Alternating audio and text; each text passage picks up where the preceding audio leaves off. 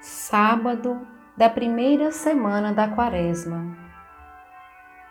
Oração de repetição. A repetição é um modo de orar, pois ela ajuda a perceber as constantes, luzes, apelos, etc. E é por meio das constantes que se manifestam a ação e a vontade de Deus sobre nós. Na repetição, voltamos aos momentos especiais da graça, aos instantes divinos, nos quais Deus começou a revelar-nos a sua vontade através das moções. Não há progresso espiritual quando não se tira o maior proveito possível das lições que nos vêm das experiências anteriores.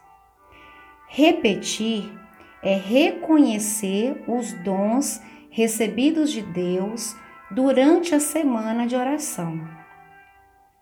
É importante agradecê-los, valorizá-los, acolhê-los, porque revelam a escrita de Deus em nosso coração. Por onde passou o Senhor e quais as marcas de Sua presença em nossas vidas? Na oração de repetição, portanto, trata-se de fazer uma pausa numa palavra, num gesto, numa imagem, numa ação, sobre a qual já tínhamos rezado e que nos disse algo internamente. Uma resposta, um sabor espiritual, uma profunda emoção de consolação ou de desolação, um apelo inspirador e que teve ressonância no nosso modo de ser e de viver. Então, como se faz a oração de repetição? Retome as anotações que você fez durante a semana que passou. Depois de cada tempo de oração pessoal, apelos, luzes, moções de desolação, de consolação. Veja que pontos que te impactaram mais, pelo tempo que você permaneceu neles ou pelo gosto espiritual, ou pela resistência.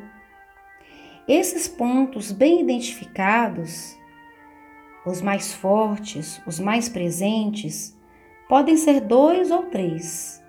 Eles é que serão a sua matéria de oração de hoje, nessa repetição. Inicia o tempo de oração como de costume, seguindo os passos e repetindo a graça a ser pedida para a semana. E com seus pontos fortes já identificados, prossiga na sua oração.